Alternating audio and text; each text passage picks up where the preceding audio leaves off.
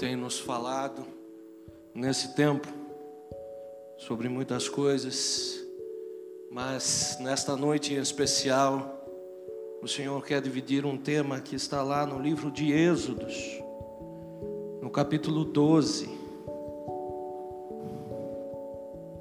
Êxodos, Êxodo, capítulo 12, e nós vamos ler do versículo 1 ao sétimo, amém?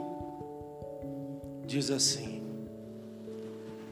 Disse o Senhor a Moisés e a Arão na terra do Egito: Este mês vos será o principal dos meses, será o primeiro mês do ano. Falai a toda a congregação de Israel, dizendo: Aos dez deste mês, Cada um tomará para si um cordeiro, segundo a casa dos pais. Um cordeiro para cada família. Mas se uma família for pequena, para um cordeiro, então convidará ele o seu vizinho mais próximo, conforme o número das almas, conforme o que cada um puder comer. Por aí calculareis quantos bastem para o cordeiro. O cordeiro será sem defeito, macho de um ano. Podereis tomar um cordeiro ou um cabrito, e o guardareis até o décimo quarto dia deste mês. E todo o ajuntamento da congregação de Israel o imolará no crepúsculo da tarde. Tomarão do sangue e o porão em ambas as ombreiras e na verga da porta, nas casas em que o comerem. Amém?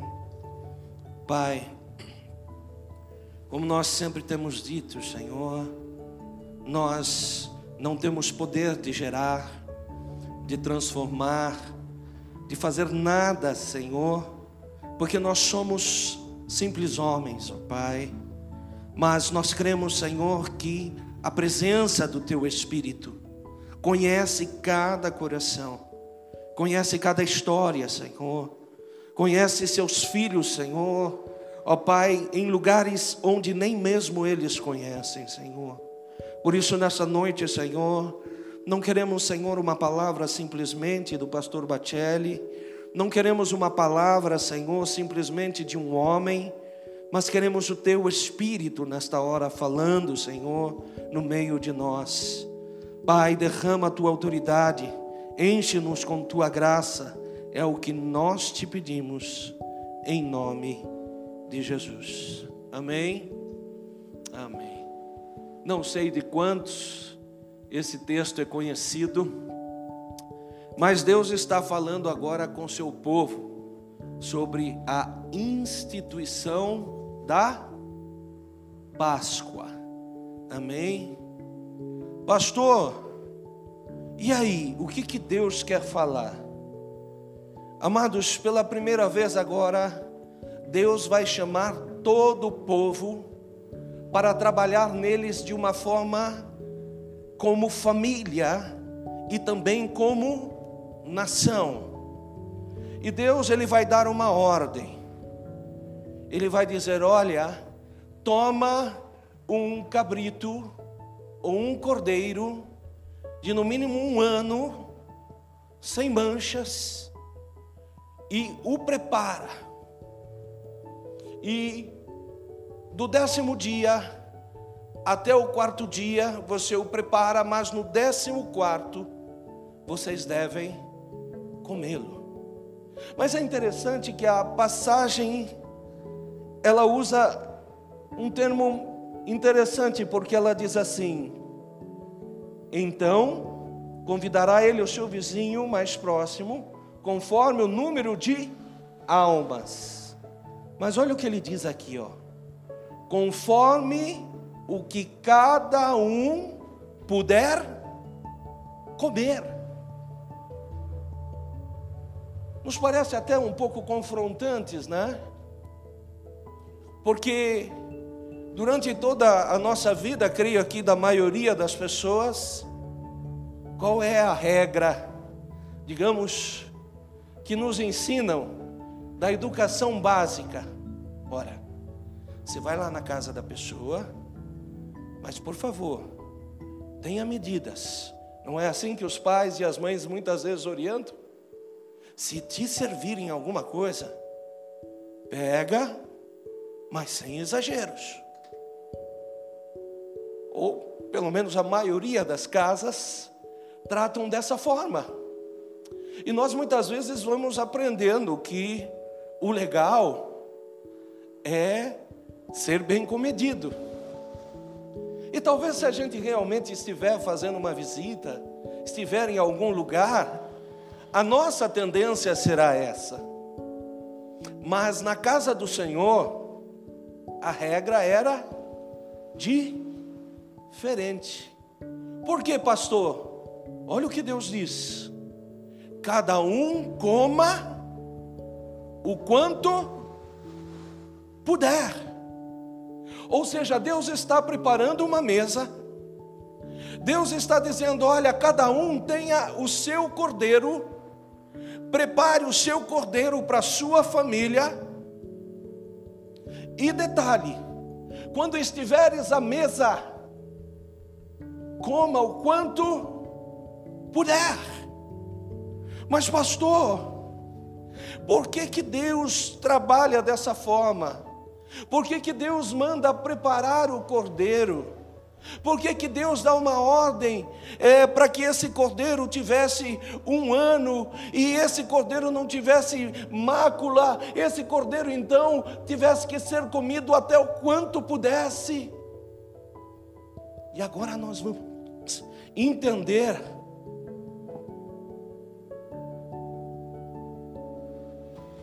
esses detalhes. Pastor, que momento que a gente está aí na história bíblica? A palavra de Deus vai mostrar lá nos versículos e capítulos anteriores que já tinha acontecido quantas pragas? Nove. Mas é interessante que na primeira praga Deus fala com Moisés, dá orientações para Moisés, Moisés vai lá e executa. Na segunda praga, Deus orienta, vai lá e executa. Mas quando chegar depois da nona, que vai entrar a décima praga, pastor, qual é a décima praga? Qual é a última praga, pastor? É a morte dos primogênitos. Deus faz uma coisa diferente. Ele diz: agora vocês vão preparar um cordeiro e vão para cada família comer esse cordeiro. E detalhe, hein? Eu não quero desperdícios. Se vocês não dão conta desse cordeiro, e aqui eu estou usando a minha linguagem, por favor. Se a sua família for pequena e o cordeiro for bem marrudo, bem forte, Chame seu vizinho, traga seu vizinho à mesa para que não sobre nada. Pastor, já estou começando a gostar desse reino. Amém, amado. E é assim que funciona o reino espiritual. Deus ele coloca as coisas não em medidas no sentido de dizer, olha, ó, tá aqui, mas não pode pegar. Mas ele diz o quê? Coma à vontade. Mas como eu comecei hoje, eu disse o quê? Que muitas vezes, na nossa história, na nossa casa, as medidas são diferentes, não é? Por vezes nossos pais nos ensinaram: olha, se estiver algo à mesa, pega um pouco mas maneira. E talvez se a gente veio de uma família, às vezes, que passou por dificuldades financeiras, então isso se ressalta mais ainda, porque às vezes o pai diz: Olha, tem seu irmão, tem sua irmã, maneira na dose. Então, olha só que interessante. A Bíblia vai dizer que Deus trabalha de uma outra forma, mas muitas vezes a nossa criação, a nossa formação tem outra história. Então vamos voltar um pouco na história para entender o que acontecia com eles. Aonde eles estavam? No Egito. E vocês têm ideia mais ou menos quanto tempo eles estavam lá? Quanto? 400 mais 30 anos. 430 anos. Pastor, e daí? Amado, raciocine comigo. Muitas vezes, quando nós ouvimos falar de um povo que estava lá no Egito, nós imaginamos assim: que todos foram em um determinado momento, saíram lá do meio dos hebreus e foram para o Egito. Nós fazemos muita comparação com a história de José, que um dia esteve no meio dos hebreus e depois foi parar no Egito. Mas aqui, depois de muito tempo já da morte de José, acontece um fato. Nós estamos falando de hebreus que nasceram aonde? Na onde? Pastor, como é que nós sabemos que eles nasceram no Egito? Calculo que ninguém vivia mais de 430 anos naquela época. Concorda? Então, significava dizer que aonde eles nasceram? No Egito. Quais as leis que eles conheciam? Do Egito. Quais as comidas que eles comiam? Do Egito. Quem liderava eles? Faraó, o povo do Egito. Qual a lembrança de história, de costumes que eles tinham? Do Egito. Então o negócio não era fácil. Porque a referência que eles tinham do povo hebreu era só uma referência de boca. Olha, houve um dia um que esteve entre nós de nome José. Olha, houve um dia um Jacó, houve um dia um Abraão. Mas qual a vivência deles com isso? E a Bíblia ainda vai mostrar que eles tinham tanto o Egito no coração que mesmo depois que saíram de lá, o que é que eles dizem? Quando nós vamos lá em Números 11, ah, que saudades do quê? Das cebolas, dos pepinos, do melão.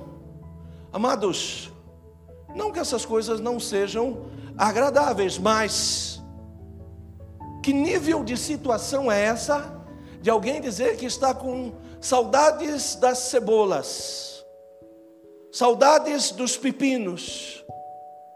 Estamos falando de um povo que viu os dez operários de Deus, viu os dez milagres de Deus acontecendo na vida deles. E então Deus começa a nos ensinar, porque Ele vai dizer: Eu quero que cada família institua a Páscoa.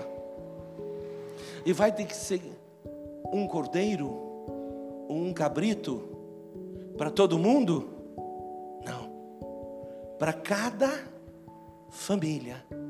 E o que que Deus está falando aí, pastor? Deus está falando da vivência. Adianta eu, como família, comer o cordeiro simplesmente de uma outra família? Não. Mas qual era a exceção, pastor, quando uma família não conseguia comer ele todo? Mas em regra, cada família tinha que ter o seu cordeiro, cada família tinha que ter a sua experiência. Amém? Pastor, mas qual é o confronto? Amados, nós demos a dica. Quem eram os líderes deles? o povo do Egito. Quais eram as regras dele? O Egito.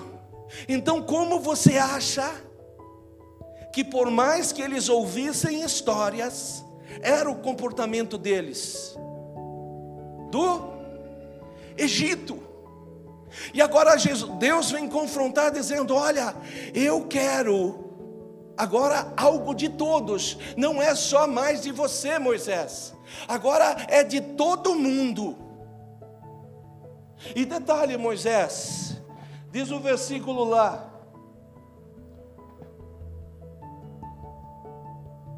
que após comerem, eles então faziam o ato de pintar os umbrais, os portais lá da porta, após comerem, após a experiência que eles teriam com o cordeiro.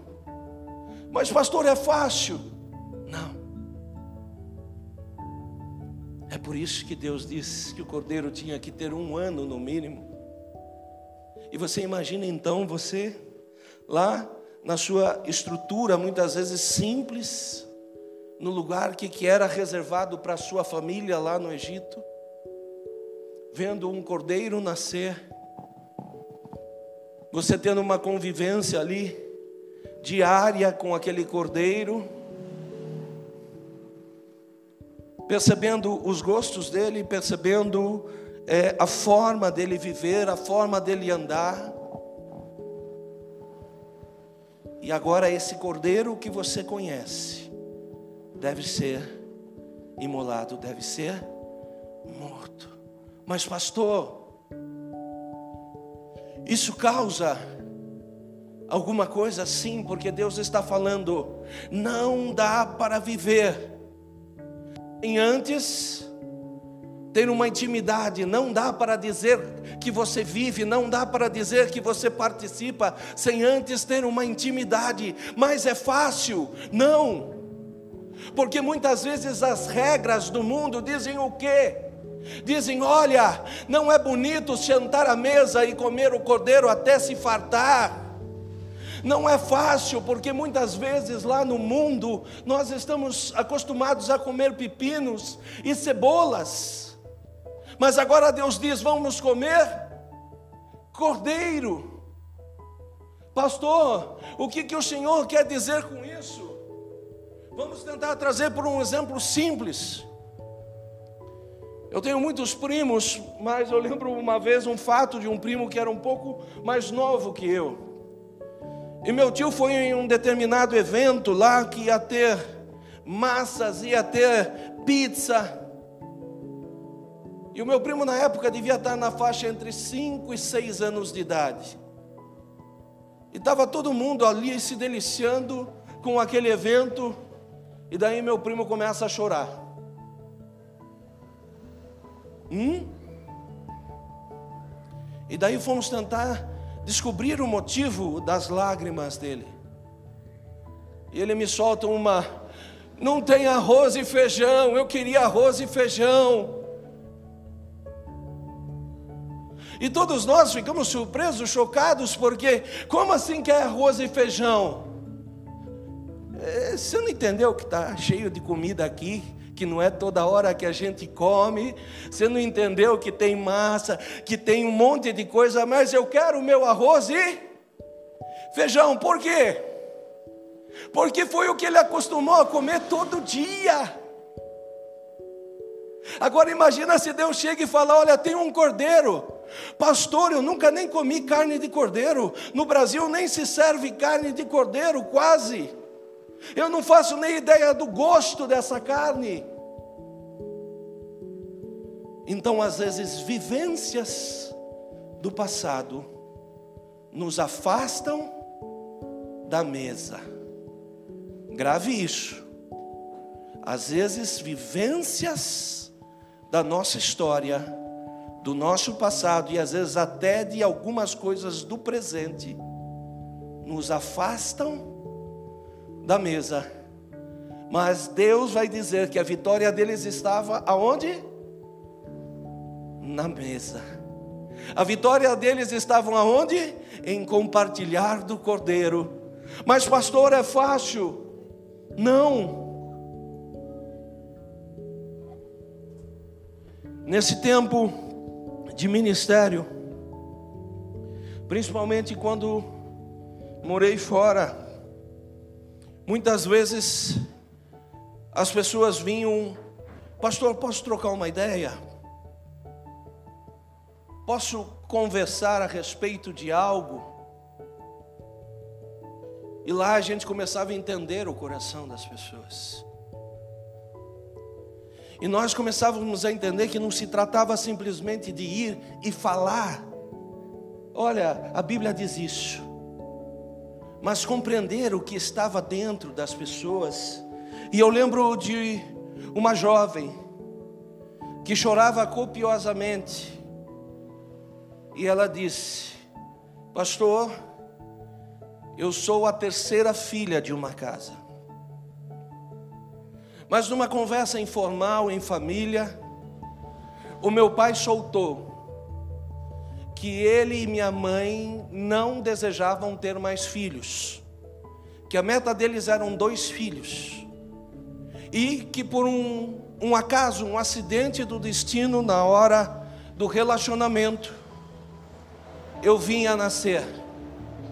Pastor, aquilo entrou como um veneno Pastor, a partir daquele dia, todo o afeto que eu tinha no meu pai, todo afeto que eu tinha na minha mãe, pastor, parece que virou a chave. E eu estou falando isso aqui num tom normal, mas a pessoa chorava copiosamente. E ela dizia: Olha, no meu coração, toda vez que eu falo em pai, isso me dói. Porque pai para mim é a sensação de que eu vim à toa, de que eu não fui escolhida.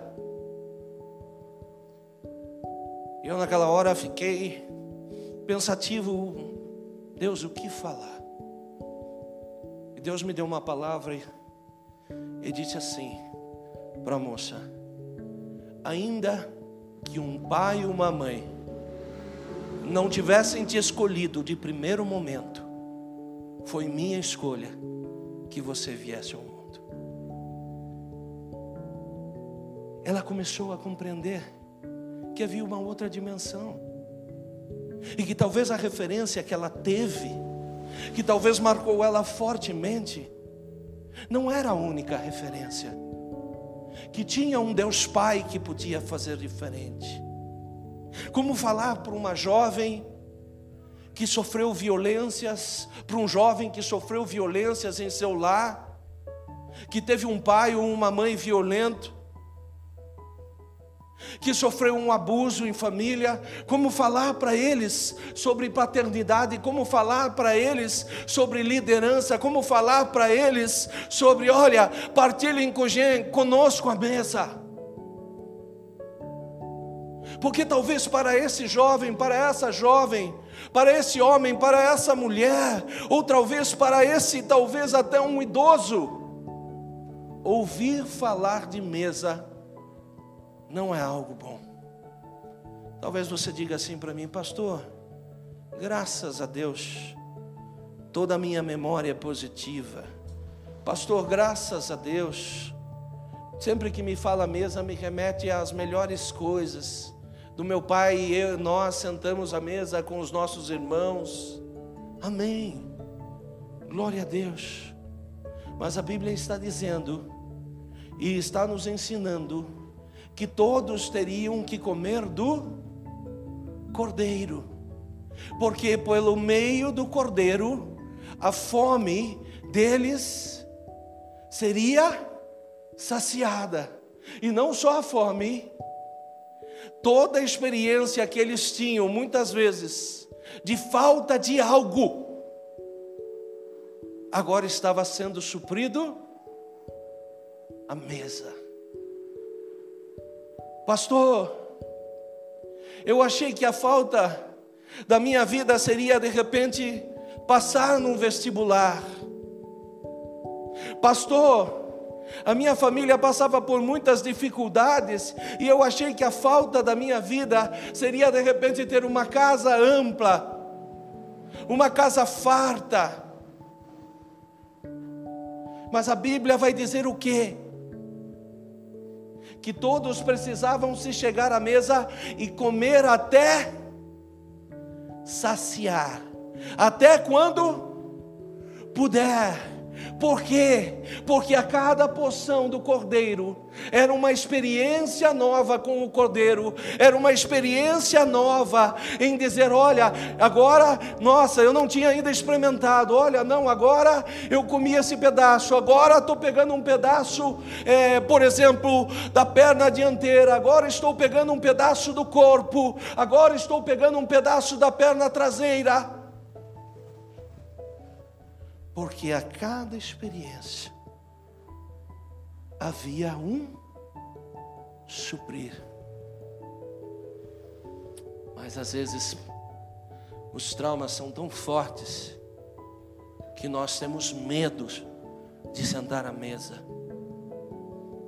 A esse tempo veio um sonho, acho que foi a minha esposa que teve, se me lembro bem, de que havia um espaço com muitos vinhos, com muitos vinhos, mas todos estavam ainda engarrafados,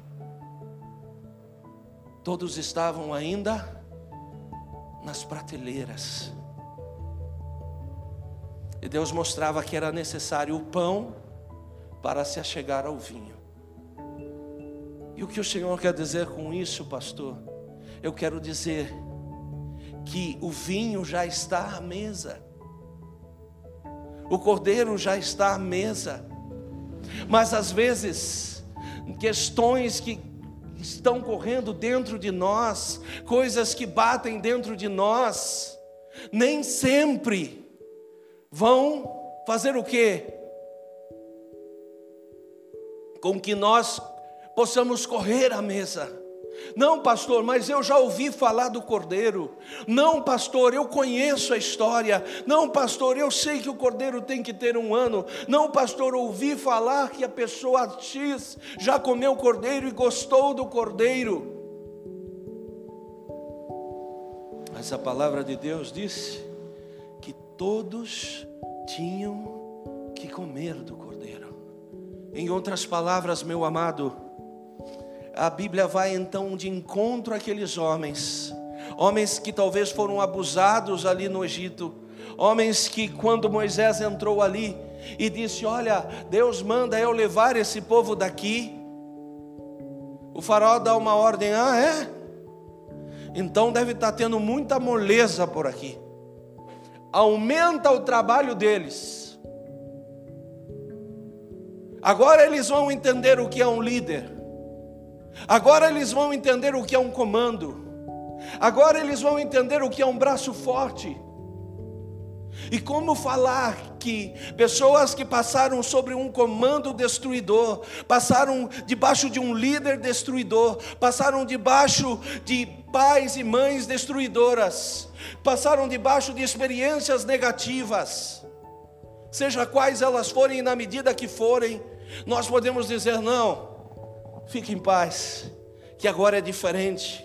Mas Deus nos dá uma resposta, Ele diz: olha, tem que entrar com medidas, tem que servir o cordeiro, e a cada pedaço que se come, se tem uma nova experiência, a cada pedaço, você faz mais parte daquilo, a cada porção do Espírito, a cada porção de Deus, a cada porção do que Deus deseja fazer há uma completude e um preenchimento de todos esses vazios que muitas vezes existem dentro de nós.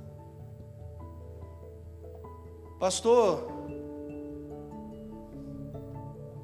e como é que fica, pastor? Amados, eu estou falando de vivências que às vezes não são divididas com ninguém.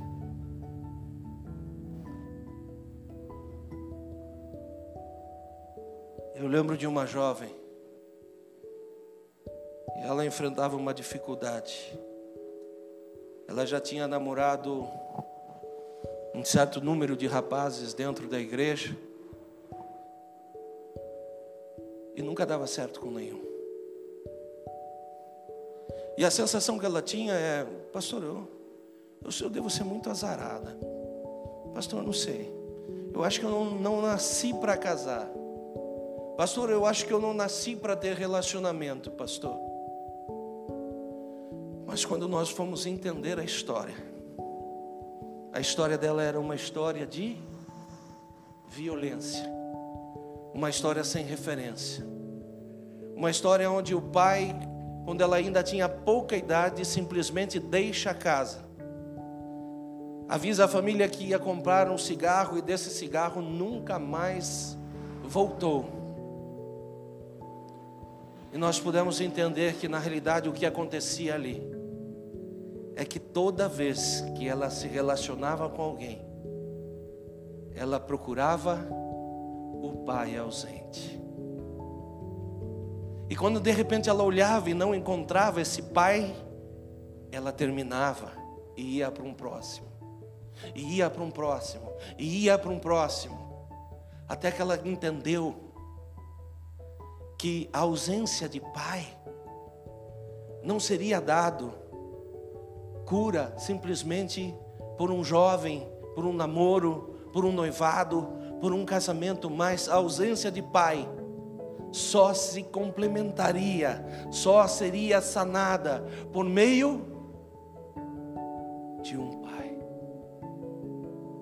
a ausência de um líder presente em nossas vidas, a ausência de uma família, a ausência de uma mãe, só pode ser complementado em quem? Em Deus. Por isso, a Bíblia vem e fala sobre o Cordeiro. E a Bíblia diz que tudo que foi feito, foi feito por Ele e para Ele. Aonde está a nossa referência? Nele. Tudo que nós fazemos é para Ele. Então, amado, nesse dia, eu gostaria de te convidar a se colocar de pé nesse instante.